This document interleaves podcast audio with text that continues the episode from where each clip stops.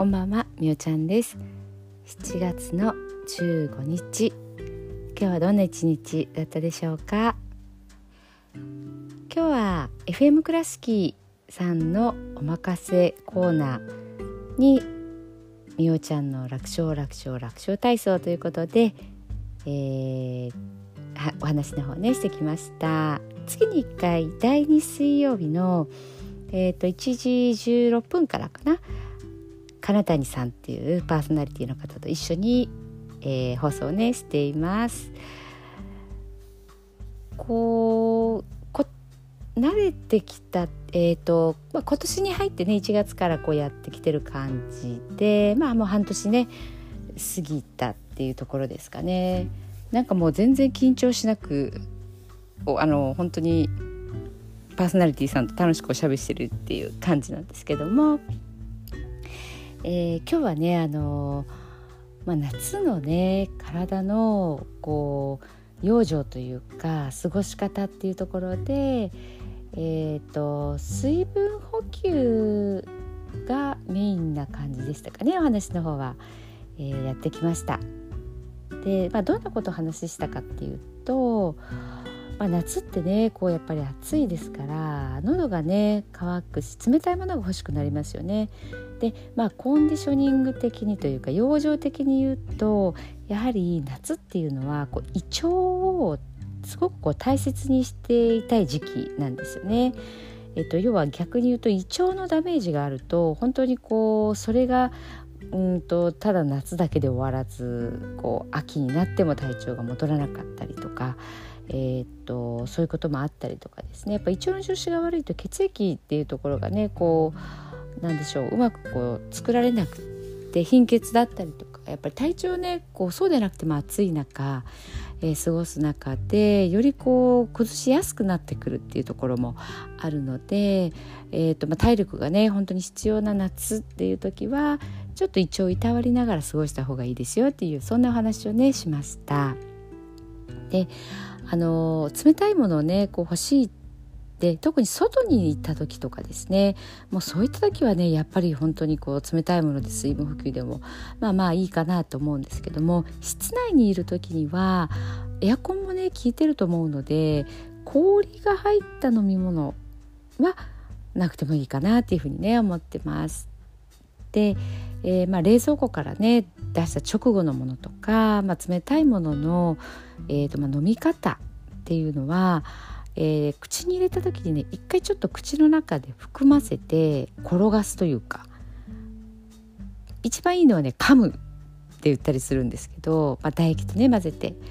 えっと、要は冷たいものをダイレクトに喉を通さずに一回ちょっとね口の中で温度を上げてしまう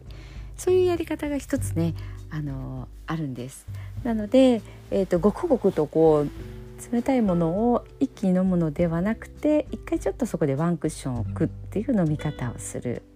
で、えーと、水分の方ですけど、まあ、よくねあの2リットル必要っていうことをねちょっと聞いたりするんですけど、えーとまあ、2リットルというと決まりがあるわけではないんですよね。どこからその話になったか私もちょっとわからないんですけど、えー、水分をだいたい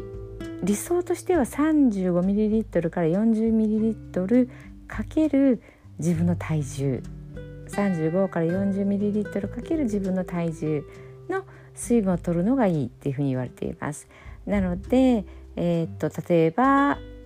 50キロの人だったら、まあ、40で計算したら2リットルっていうことですよね。でこの2リットルなんですけど飲み物だけで2リットルではなくて食品に含まれる水分っていうところも合わせてになるので2リットルねあの大きいペットボトルありますけどあれ丸々飲むっていう必要はあのないですねもちろんね外でずっと過ごしてたりとかあの運動量が多かったりすると2リットル以上必要になるんですけれども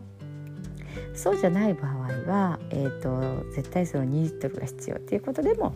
ないです。まあ、よかったらね計算をしてみてください。でまあそこでね計算で出たこう飲み物を一回ちょっと測ってえーとね、こう食卓とかに置いてみて、えー、それをねこう1日かけてこう飲もうとしてみるっていうのをされると自分にはこんだけ水分がいるんだっていうことがね分かるかなと思うんですけども意外と量が多いと思います。まあ、今の時期なので飲みきれるかなと思うんですけどもあのー、あでもどうだろう飲みきるのも難しいかな割とね量がたくさんあるのでえーと、えー、っていう感じをね受けるかもしれないです。で多分もう例えば半分ぐらい残したってなるとちょっと水分が足りてないっていうことになるんですね。で、えーとまあ、体でチェックする目安としては2本の色と,、えーまあ、出る感じですね。色っていうのは朝一番の時濃い色しています。でそれが時間が経つにつれてだんだん薄まっていくっていうのが、えーとまあ、理想なんですね。水分が取れてなかったら割と濃い尿が出続けるかなっていうふうに思います。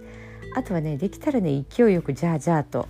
えー、出てほしいなっていうところなんですね。あのこの話をしたらねちょろちょろしかねって言われる方いらっしゃったんですけどあのーやっぱりね水分がね思ったより取れてない。年齢が上がるにつれて飲むことも結構辛くなったりするのでそういったところでちょっと多めにね今の時期だと飲めると思うのであの飲んでみる。でお腹がチャプチャプしてねちょっとしんどいわとか一気に飲めないっていう方もいらっしゃると思うんですけどもそういった場合は本当にもう一口飲んで時間を置いてまたちょこっと飲むっていうもうちょこちょこ飲みはい、っていうのもねあのいいです。もうあのトータルの話になりますのでそんな感じで、えーと、水分っていうのを体に入れてみてください。できればお水またはお茶が理想です、えー、ジュースとかね飲みやすいんですけどジュースは本当にあの糖分が多くて血糖値も上がるのでねあの太りやすい危険な飲み物かなと思いますのでね。ちょっとそんな感じで、えーとこの夏をえ、まあ、一応大切にね過ごすもしくは脱水症状にならない熱中症予防としても、えー、そういうことに気をつけてね是非水分摂取っていうところを気をつけてあと飲み物飲む時は冷たいものをそのままストレートではなく一応いたわりながら飲むっていうのをねあのできたらやってみてください。はい、えー、今日はね本当にコンディショニングのお話になりましたけども、えー、っと寝る前のノリと読んでいきたいと思います。今日あなたはあなたを生き切った。